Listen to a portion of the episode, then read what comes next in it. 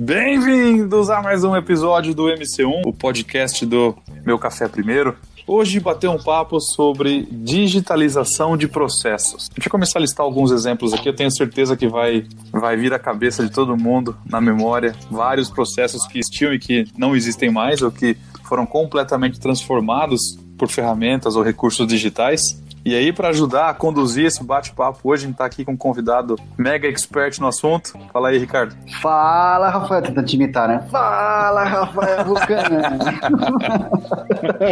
e aí, Reinaldo Constâncio? E aí, beleza? Tem que ser assim? Yeah. Tudo jóia? Um prazer estar aqui com vocês, viu? Desculpa a brincadeira aí, mas não, não podia deixar de dar uma descontraída aí. É processo de digitalização, digitalizações de processo, né, cara?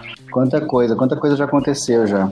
Fiz umas anotações aqui, eu vou querer trocar uma ideia com vocês aqui de, um, de, um, de uns poréns aqui que aconteceram na minha vida em relação a isso e como é que tem, como é que tem, como é que eu tenho visto isso no mercado, sabe? que tudo é digital, né? Estamos aqui hoje no meio digital, né? Simulando o que uma rádio fazia, né? Há um tempo atrás, né? Começa daí. É verdade, é verdade. Bom exemplo, o é. Podcast é a digitalização do bate-papo. É, de um bate-papo talvez até mais, é, tipo assim, mais simplificado, né? Mas que o, que o meio digital permitiu. É, um dos pontos que eu, que eu até é, resgatando um pouco aqui da, da, da, história mesmo do processo de digitalização, né? É, é bem relacionado a empresas muito, muito ligadas a birôs, né? Os birôs de, de impressão, birô, e birôs de, de escaneamento também, né? De digitalização, né? E esses birôs, como eram chamados, né? Eram escritórios é, especializados em, digitalizações, né? E aí os, os grandes consumidores, né, principalmente na década de 80, né, eram, eram empresas que contratavam é, serviços de processamento, né? Processamento digital, desde para fazer uma folha de pagamento, né? Um Olerite da vida, hoje o Rollerite era o próprio nome da empresa que fazia, né? O Olerite, uhum. né? Rollerite, e até a Burroughs, a Burroughs é uma, uma, grande empresa americana da década de 80 que fazia principalmente processamento de, de dados, né? Serviço de processamento de dados. Só que você vê que quem, quem foi o maior consumidor de digitalização de papel, assim, no, no mundo, né? Foi, principalmente foram as empresas que, que geravam papéis, né? Uhum. São empresas de é, área de advocacia, área de, da advocacia, né? Direito, né? Você percebe que cartórios, né, que são, são é, ambientes para você lavrar uma assinatura, né? E aí até esse processo aí, ele, ele remonta a coisas muito antigas, né? De como o homem se organiza em relação a, a documentos, né? A oficialização de, de um contrato, né? Ver como a história vem vem é, construindo essas, essas facilidades, né? E ao mesmo tempo gera uma oportunidade de que é, a evolução da própria indústria torne isso obsoleto e repopule de informações, só que de um novo jeito, né? Então, assim, transcodifique da, do, da mídia papel para mídia digital, por exemplo, sabe? E isso aí é, tem, uma, tem uma longa história por trás, né? Uhum. Então, o próprio, quando o OCR foi inventado, né? que é a identificação do, do, do caractere digital, né? Então, Optical Character Recognition. O OCR foi um avanço importante, porque até então você fazia o quê? Você fotografava um arquivo, né? Gerava esse arquivo um digital, um, um, um arquivo digital, só que não extraía informação dele de forma automática, né? Isso aí era uma coisa era assim, ah, beleza, fotografei um arquivo, escaneei um arquivo, esse arquivo ficou digital. Isso automatizou muito o processo já, construiu muita mecanização em cima disso, mas ainda o papel é, não estava lido, né? Porque a, a, parte da cognição de você extrair a informação, de ler um caractere, entender o que ele está escrito ali, ele não é simplesmente uma imagem, né? Somente, né? Desassociado a um entendimento, né? De como que você interpreta ele, né? Como um símbolo, né?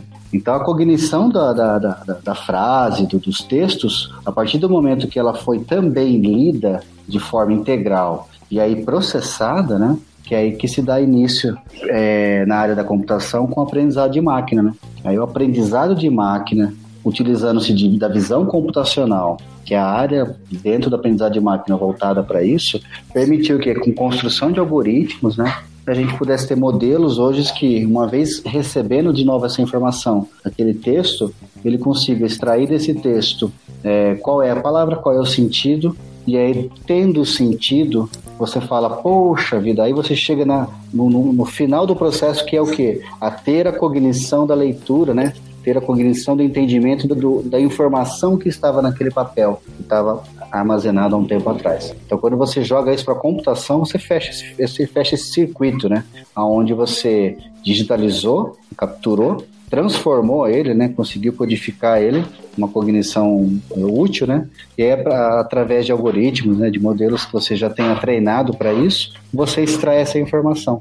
E aí olha que coisa maluca, né? Aí você tem máquinas lendo processos, por exemplo. Uhum. A IBM mostrou isso na década de 90, né, já. O, não, já era é, começo do Watson, né? Conseguindo saber se uma sentença, qual era a cidade, qual era a natureza daquela sentença jurídica, né? É, que jurisdição que era. Então, esse tipo de informação também revolucionou, né? A forma como um processo é digitalizado. Mas é isso, eu quero abrir espaço para a gente trocar ideia. Vamos aí, gente. eu só sou convidado. Cara, eu tava só ouvindo aqui. Depois dessa, eu nem sei o que falar. Isso é só a introdução, cara. Imagina.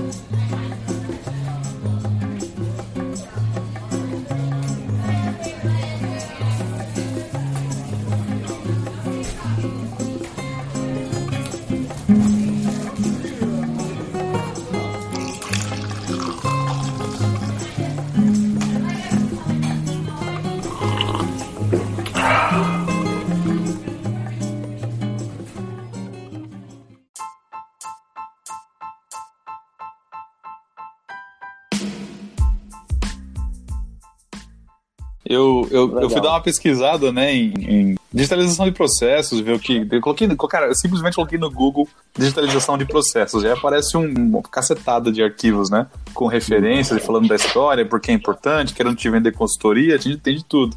E um artigo é. que eu achei que foi bacana começou a listar processos que foram digitalizados nos últimos 20 anos. Então, por exemplo, falava de correspondência, das cartas que viraram e-mail, que é uma coisa massiva hoje em dia, né? E-mail.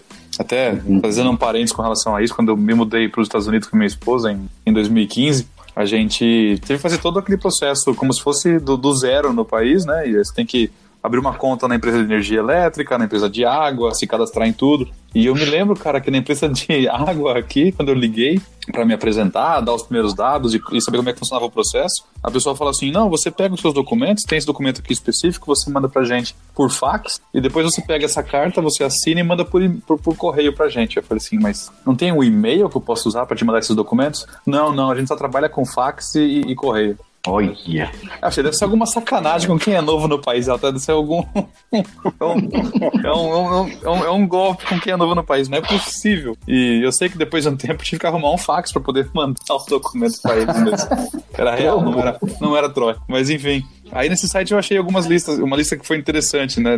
Falava de serviços em geral, como treinamentos digitais hoje em dia, compras, né? Nem se fala o quanto compras virou, viralizou como um processo digital. Ainda mais nos dias de hoje, que todo mundo está em casa, ou que quem está em casa por conta da quarentena, né? É, máquina de escrever, cara, que escrever documentos Nossa. antigamente, né? Isso, isso foi embora e era uma, era uma profissão, era um curso super procurado, né? Você aprender datilografia aí nos anos 80 e talvez até um pedacinho dos 90. É, assinatura de contratos, hoje com, com assinatura digital, você praticamente não assina mais contratos fisicamente, é muita coisa só digital. Eu lembro que uma da. Quando eu, quando eu vim morar em Sorocaba, uh, a minha irmã já morava aqui e eu lembro que ela, uma das primeiras primeiros empregos que ela conseguiu aqui, ela foi na área de, no CPD do Banco CPD, Itaú. Que da hora. Que é o Centro de Processamento de Dados. É isso aí. Ou seja, depois que fechava o expediente na agência, aí começava esse pessoal a trabalhar para tratar todos aqueles dados gerados. E compensação bancária, né? Dependia disso. É reconhecimento da assinatura, aquelas coisas todas. É. E os cartórios, os cartórios vão à falência daqui a pouco. É, mas você sabe que quando o Rafa comentou ainda de, de assinatura digital, tudo, você comentou agora do banco, é, tem uma empresa que até a gente fez parceria para pegar o serviço deles de assinatura digital, né? A ideia era o quê? Dentro de um chatbot, você ter a, a contratação de um empréstimo consignado, né? O empréstimo consignado aqui no Brasil, ele é amplamente utilizado principalmente para a faixa etária de, de, dos aposentados, né? Então, assim, é, até tem uma brincadeira que se faz que é assim: quer saber se você já, já é um aposentado do governo? Se você começar a receber propagandas de empresas é, de empréstimo, você já é um aposentado. Porque, porque eles divulgam praticamente internamente para essas empresas primeiro e elas já começam a trabalhar no processo de te vender um empréstimo, né? E aí eu faço parte dessa cadeia de valor porque eu sou o cara que implemento o, o, o meio para ser cobrado, né? A aplicação que vai ser usada para ser cobrado, que é o chatbot. E aí você imagina um senhorzinho, um velhinho receber um WhatsApp dizendo assim: Olá, sou do banco XPTO. Você acaba de ser contemplado com um empréstimo de 3 mil reais consignado numa taxa. Aí o cara fala a taxa absurdamente baixa, né? E aí é, o cara pensa assim, pô, eu já sou aposentado, eu não, eu vou continuar recebendo minha aposentadoria. Alguém tá querendo, né, me vender um empréstimo aí. Ah, eu vou usar para alguma coisa, entendeu? A pessoa ela não tem uma preocupação de se ela caso ela não pague porque ela perca o emprego, não, ela já está assegurada. Uhum. Então eles, at eles atacam exatamente num público que está altamente fácil de ser convencido de, de, de, aceitar o empréstimo. Não porque ela tanto porque, porque ela precise, mas mais pela facilidade e pela, e pelo, pela baixa taxa, né? Mas tudo isso é para explicar o seguinte: é, só é possível esse processo aí por conta desse, só é possível fazer isso por conta desse processo ter sido digitalizado, né? A pessoa está na casa dela, ela recebe uma pergunta assim no WhatsApp de um robô. O robô pergunta assim: ah, confirme os seus documentos, né? E pergunta o CPF, a pessoa digita o CPF, aí, é, é, aí essa parte aí é onde a gente capturou o CPF e valida se esse CPF realmente é daquela pessoa que eu estou querendo abordar para vender. Opa, é ela mesmo. Show. O que acontece? aí eu preciso de algumas provas de autenticidade e provas de prova de é, prova viva que chama, né? Eu preciso saber se a pessoa está viva ou se tem uma pessoa que está se passando por ela do outro lado. E aí a gente é, é coletado, o robô pergunta o quê? É, tira uma foto, faça uma selfie e me mande. A pessoa tira uma selfie da cara e manda. Agora tire uma foto do seu RG é, ou do seu CPF com a foto. A pessoa tira, tira a foto do, do RG. A pessoa sobe essas duas fotos como numa conversa do WhatsApp, tranquila. Enquanto isso, do outro lado, o robozinho maroto tá pegando a foto da pessoa, comparando com a foto do RG ou do CPF e validando e tendo a prova viva que ele precisa para fechar o negócio. Olha só. Aí, automaticamente, enquanto a pessoa tá falando sim, aceito é, fazer o, o empréstimo, tá, gera-se um contrato em tempo real, num modelo com o nome da pessoa, com o CPF da pessoa, com o endereço da pessoa, com todos os dados da pessoa, apenas para ela dar uma assinatura digital. Tcharam! Ela fez um empréstimo em 16 minutos, esse foi o recorde que a gente conseguiu fazer. 16 minutos uma pessoa contratou um empréstimo.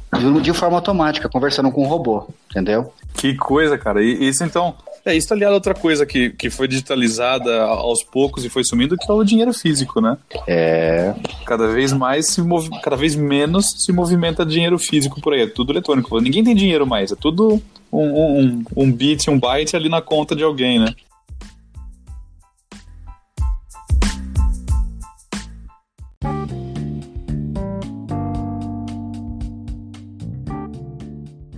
A gente é. passou por uma transição grande num processo na, na, empresa que a gente trabalha, que foi a digitalização de documentos, de, de dos designs da, da, dos produtos. Em 2010, Olha. a gente tinha pilhas e pilhas de desenho. Acho que alguns eram até aquele. Como que chama aquele desenho que era copiado no, no, no álcool? Mimeógrafo? Ah, tinha, tinha em papel vegetal, uns bem antigos. É, e, ah, é porque é verdade, vocês trabalhavam muito com desenho de CAD, né? Vocês trabalham com desenho de CAD, né? É. E daí entrou um software, na época ele era da Oracle, se não me engano, chamado Axelant, e ele virou a estante digital da empresa. Ele, todos os desenhos de todos os produtos, o grupo todo iam ficar numa estante só, num, num software só, para até todo o grupo ter visibilidade né, no mundo todo, saber o que todo mundo está fazendo e trabalhar com as mesmas versões do, dos mesmos produtos. Que e show! Eu lembro que foi uma digitalizando o documento, o desenho, né? Que era um monte de pilha de desenho antigo que tinha que ser escaneado para uhum. passar para esse sistema. E eu lembro até hoje que o dia do rollout foi 1 de abril de 2010. Claro que essa data gerou um monte de piada, né? 1 de abril para liberar um sistema desse tamanho, ninguém acreditava. Começa bem, né? E tá aí até hoje, firme forte. Eu lembro a, a, a Telefônica, isso em 2002, ela tinha um programa interno chamado Paperless. É, ou, acho que traduziram para escritório sem papel. E aí era uma, era, uma, era uma bobagem naquele momento muito simples, que era o seguinte, uma bobagem no sentido assim, é, vamos parar de imprimir tanto e mandar anexos em e-mails, sabe? E aí é, ainda tinha uma questão de mala direta, ainda tinha uma questão de meio físico para mandar documentos, sabe? Uhum. E aí uma, uma coisa que sempre foi impasse, e aí eu acho que é como que você autentica é, um documento, né? Como que você é, formaliza, né? reconhecimento da firma, né? Da, daquele documento, daquele contrato, daquele né? Isso aí é uma coisa que, para o meio digital, é, não era uma coisa muito, muito viável, porque é, sistemas eram muito lentos, sistemas eram muito é, inacessíveis, né? Não, eram, não é como hoje que está tudo na nuvem, né? Uhum. Tudo está a, distância de você clicar e integrar aquela API na, na sua aplicação, sabe? Tá tudo realmente na nuvem. Mas há 20 anos atrás não, era, era, era, um, era um sonho de você tá, ter tudo digitalizado, né? Você via empresas nascendo já no digital, e empresas gigantescas ainda tendo dificuldade de digitalizar. E é o que você está me contando agora, né? É, é, o que vocês passaram em relação a, a ter que se transformar digitalmente. É, a gente está atendendo um cliente, é um cliente até bem, bem tradicional da indústria, que ele é, trabalha com, com, venda de oxigênio para pacientes acamados, né? É, é, um grande distribuidor mundial, porém, eles também vendem, eles vendem para hospitais, né, uhum. né, tubo de oxigênio, nitrogênio e tal, é, e vende também para camados. E aí, eles vieram nos procurar porque eles precisavam ter esse processo mais digitalizado para que o cliente pudesse fazer o autosserviço cliente pedir, cliente acamado, né, com a ajuda de um, uma enfermeira, alguma coisa, solicitar a troca daquele daquele refil, daquele cilindro tal, por um outro, né? É, em tempo hábil, tudo. E aí eles têm, é, começaram com esse processo de criar um meio digital para isso, fizeram, né, a gente oferece coisa de comunicação do chatbot, né? Então, sugestão que eu dei fala, imprime um, um adesivo de QR Code com a marca, com do programa que vocês querem fazer o engajamento, né? Cria esse adesivo, coloca esse adesivo no, no cilindro, onde vai ter um QR Code, vai ter um telefone, vai ter algum um site, alguma coisa, né?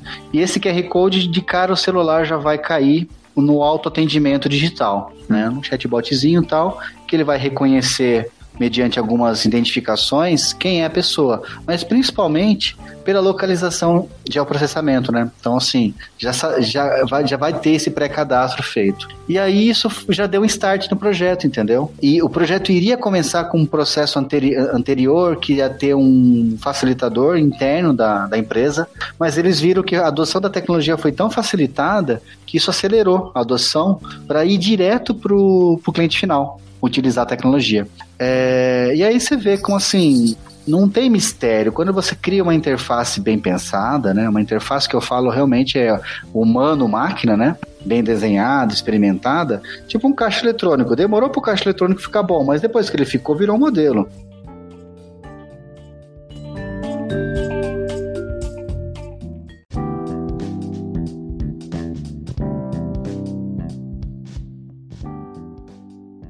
Se falou tanto em digitalização como nos últimos anos, né? Que veio junto com agora com a indústria 4.0, é, é um dos pilares, tá, inclusive da indústria.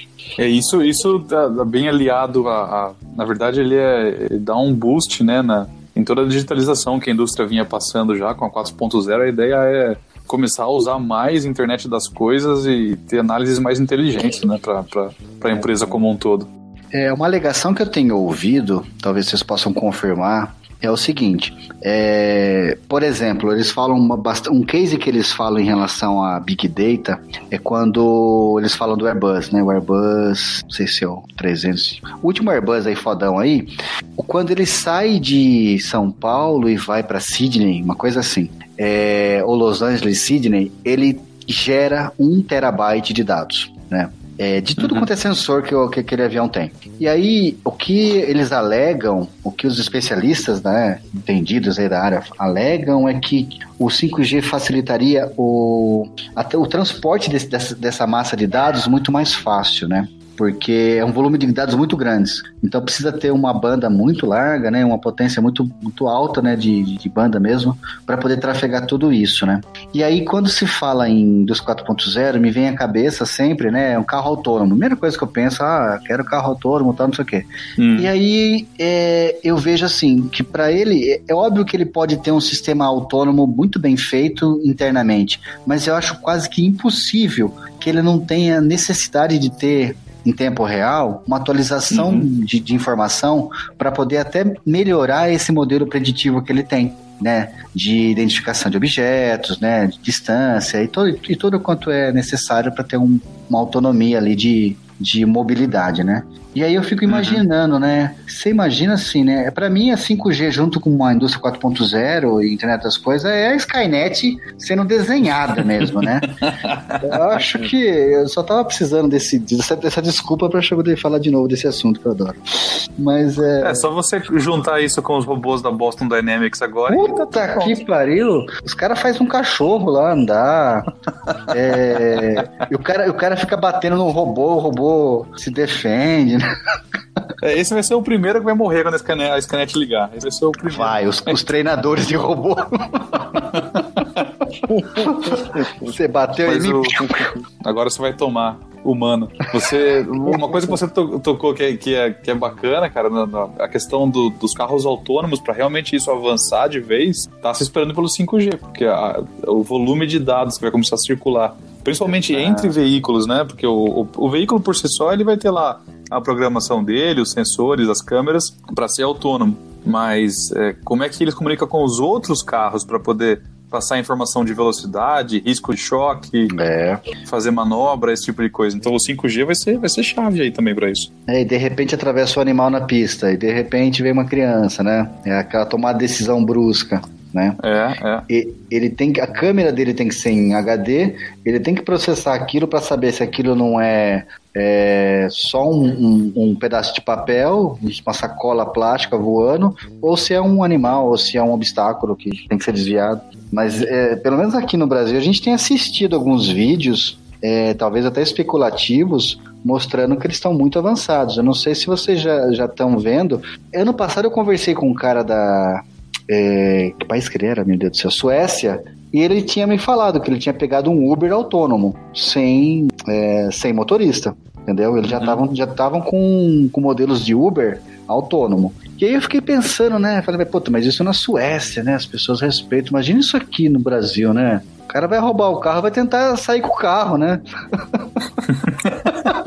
o carro tem que ser, ele tem que ser autônomo para direção e para autodefesa, né? Não, é, mas aí o cara é capaz de fazer um curso dele conseguir hackear o carro, meu. Certeza. É, essa, as, as duas coisas, cara, parece coisa de ficção e parece piada, mas elas são reais, né? São reais, são reais. Os, os carros autônomos, isso já tá, em alguns lugares já tem autorização para correr no teste. Não sei se Uber, mas a gente, na empresa que a gente trabalha até ano passado, retrasado, se eu não me engano, ela comprou uma outra empresa pequena que faz aqueles, aqueles shuttles de aeroporto, né? Aqueles mini ônibus de aeroporto que levam as pessoas de um lado para o outro Service e que são autônomos. É, e eles são autônomos dentro do aeroporto. É, e outra, outro ponto que você tocou, o cara hackear o carro, meu, isso é muito realidade já. A gente já vende a transmissão que sai com software, com cybersecurity. Olha. Tem que ter segurança, porque já aconteceu casos de alguém hackear via wireless um carro e tomar conta do carro enquanto a pessoa estava dirigindo. Puta vida! Então, é, parece coisas de ficção, mas é, isso, é, isso é muito realidade.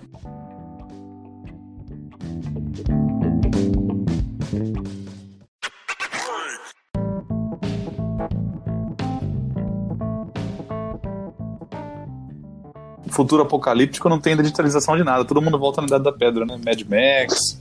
É. Todo mundo volta no analógico. É meio que assim, ó, você não sabe usar a tecnologia pro bem. Volte 10 casas. Volte 10 eras. Volte 10 eras. Só uma curiosidade, eu tava. Quando tava pesquisando aqui, eu achei, né, sobre fotografia como sendo uma das, das, dos processos que foram digitalizados, né? Quando a câmera digital apareceu, foi aquela febre, daí ela foi melhorando e hoje em dia a câmera do celular praticamente tá tomando esse mercado. E aí eu falei, caramba, eu lembro que quando o, o jovem Rafael, lá 20 anos atrás, quando lia gibi, eu lembro da propaganda do, do famoso Instituto Universal Brasileiro. Nossa. Dos cursos que eles vendiam. Vocês lembram disso, né? Lembro. Vocês são da mesma idade, vocês lembram. Eu não sou muito dessa época, mas lembro vagamente. eu, eu, eu, eu, eu tenho certeza. Tudo, eu lembro. E eu falei, cara, será que esses caras existem ainda? Eu entrei no Google, eles existem ainda, tá aqui desde 1941. Caramba. E eles têm uma porrada de curso digital agora. Aí eu comecei Olha. a olhar, falei, vou olhar. Inventaram, fotografia existe ainda. E o curso de fotografia ainda existe. Então, mas aí até o, o, o Rena ele é mais aficionado por, por câmera, ele vai saber falar mais. Fala aí, uma câmera digital supera essas lentes foda aí? Ah, é. Você fala se o digital supera o, o, o antigo analógico? É. Ah, superou faz tempo já. Ah. E... A tristeza na voz. Ah, então tá bom. Superou. Mas, assim, a tendência agora é o hardware, né, do, que gera a fotografia, ficar muito mais. A edição da fotografia é, ficar mais fácil. Então, a câmera que. Ela já existe, essa câmera. Logo, logo ela vai virar uma realidade por tempo. É a câmera que você tira a foto, você não precisa se preocupar com foco, com nada. E aí você depois você processa isso, você eh, coloca o foco onde você quer, ela captura tudo aquilo ali e depois você trabalha com, com um arquivo impressionante isso. Nossa, impressionante. Impressionante mesmo. Mas, por exemplo, se você quer usar uma câmera de longa distância, né? Aí usa-se aqueles. acopla-se aquelas, aquelas lentes mais de. Teleobjetivas. Teleobjetiva, né? Ah, quero tirar foto da lua, por exemplo. Quando eu quis dizer em relação a, a não substitui, acho que não, não me não expressei bem. Mas, por ah, exemplo, entendi. você a, a precisa. A parte ótica da câmera, né? É, isso é, ainda é, o alcance dela, né? É, ainda precisa, ainda precisa de, de lentes que tenham tecnologia, porque são o que é uma lente são vários, várias, vários vidros, vou falar assim, né? Vários cristais dentro, com, com ângulos é, polidos, adequados e tal, e formam um conjunto de lentes para poder, poder gerar o arquivo que o sensor capta. E realmente você tem razão, ainda não se tem um, uma tecnologia que substitua esse tipo de, de, de tipo de, de, de, equipamento. Que é, Isso ainda é analógico, né? Digamos assim, né? É, haja visto você assistir um jogo de futebol na, na beira do campo, aqueles caras com aquelas lentes gigantescas. Aham, uhum, uhum. Né? Isso mesmo ainda é uma. Isso aí é verdade, você tem razão. E aí, o, o que o software Mas... do celular tenta fazer, por exemplo, é o que? Ele tenta copiar o, como se comporta um jogo de lentes da câmera? Com as câmeras ah, menores? É, se, for, se for objetiva, é, os celulares mais modernos, eles, é, ela, ela, é, ela, é, digital, ele não é ótico, né? Agora, se for uhum. É, essas lentes, esses celulares mais modernos da Apple e tal, já vem com lentes é, em menor escala, mas que que tem uma qualidade interessante, bem interessante. Eu não sei, a tendência é, é a fotografia ficar totalmente é, é, no, celular mesmo, né? O próprio celular substitui essas câmeras DSLR. Nossa. Eu acho que é uma tendência que não vai demorar muito, não. não. E uma, uma, profissão que vai sumir vai ser do fotógrafo, né? Pois é, dizer, não vai sumir, né? Mas vai, vai, vai restringir bastante. Ah, já vi pessoas que falam que o vinil, né? É, o som do vinil, ele tem uma, uma gramatura, um volume, ele tem uma, uma estrutura, né? Que parece que permanece quando você vai para o digital, você, você acaba perdendo essa nuance, né? Que você tem no, no, no, analógico, né? Ou seja, o vinil ele guarda ali aspectos da música que talvez você não consiga reproduzir ela em outra mídia, né? Muito melhor é, digital. É que, na, na, verdade, a digitalização ela, ela, vem, ela vem, ela tem os seus, seus benefícios, mas também tem os seus contras, né? Falando aí da música, no caso da digitalização, é, é, é isso. O vinil ele, ele capta todas as frequências, tanto graves quanto agudas, né? Só que, é, só que o vinil é uma, é uma mídia física e quanto mais você usa, mais ela desgasta. Então, uhum. com o uhum. tempo, o vinil vai gerando aquele chiado, aquela coisa. Quando houve a digitalização da, da música, é, por uma questão de tamanho de arquivo e tudo mais, eles cortam as frequências mais altas e mais baixas. Aí surgiu o arquivo Wave, MP3, tudo mais. Né? Uhum. Mas assim, para a pessoa leiga, que nem a gente que ouviu rock em volumes altíssimos a vida inteira, você não vai sentir a diferença nenhuma. Já não ouve mais a nuance, né? Não.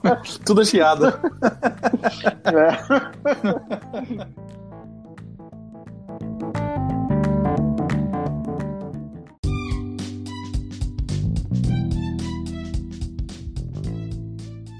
Bacana, mas é, acho que são, são os dois lados, né? Tem tem os benefícios, óbvio, porque acelera, tudo acelera, tudo facilita, tudo fica numa plataforma, tudo é cobrado instantaneamente, tudo, tudo vira é, commodity, né? Tudo vira consumo, né? Tudo, né?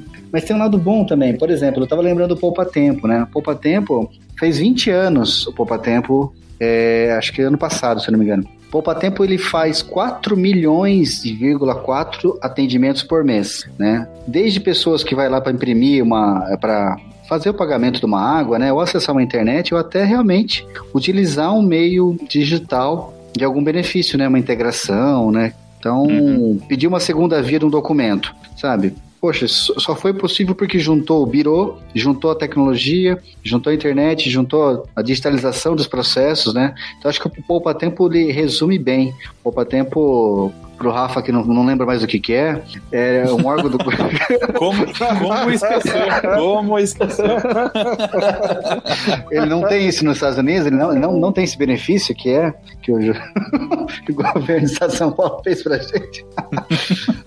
Mas é, Tava vendo alguns números aqui e foi interessante. Hoje ele fez, faz, é, já fez total de 565 milhões de atendimentos. Então, propagandas à parte aqui, presta serviço, né? É, a digitalização também tem benefícios aí pro, pro dia a dia nosso também. Isso é interessante, né? E para os aposentados que querem fazer empréstimos consignados. Os pobres velhinhos.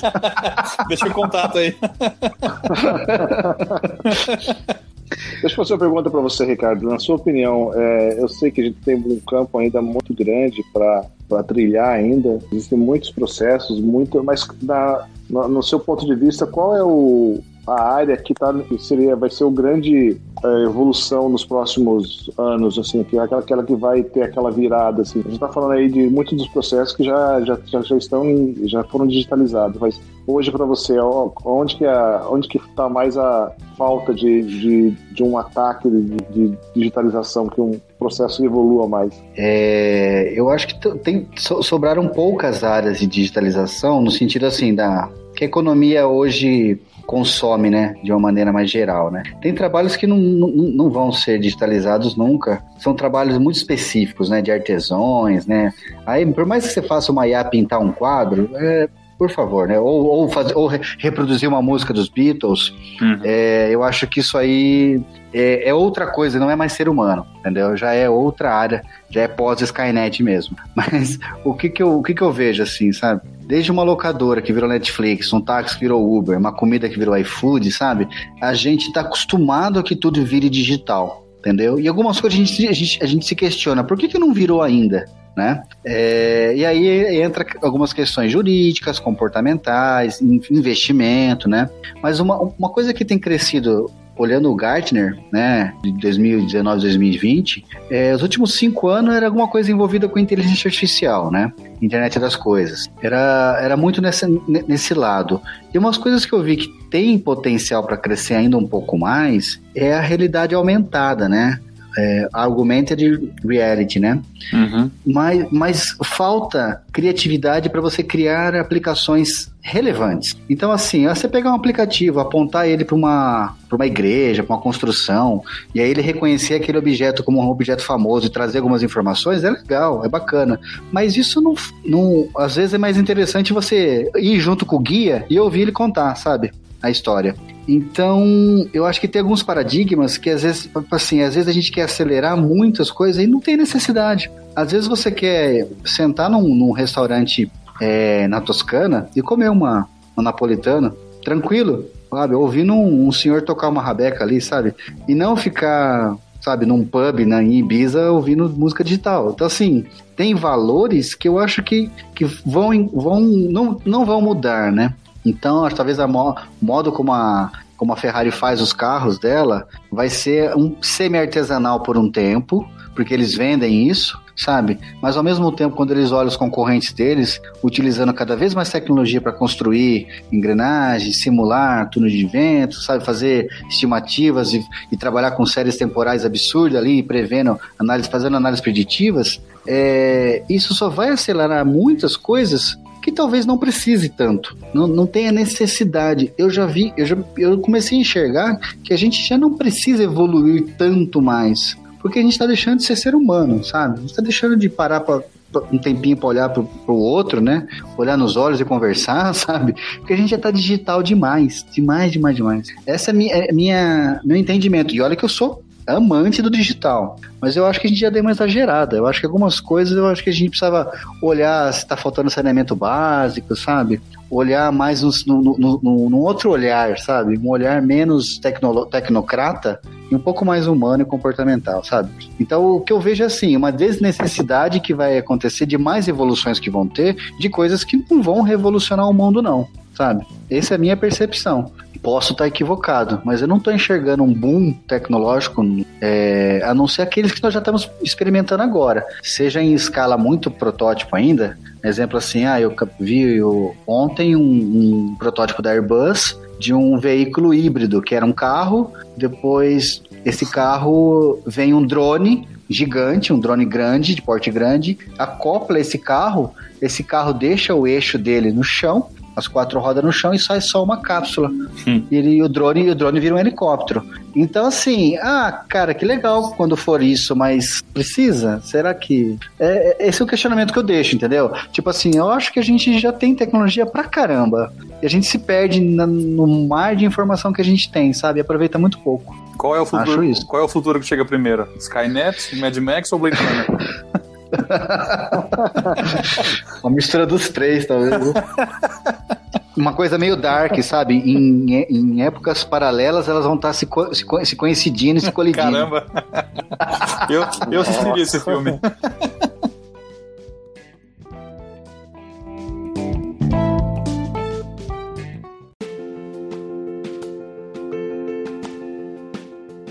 E aí, tá curtindo o MC1, o podcast do Meu Café Primeiro? Então vai lá no nosso blog, deixa seu comentário, dá uma olhadinha nas nossas matérias, nas nossas piadas, memes, tudo sobre o mundo corporativo.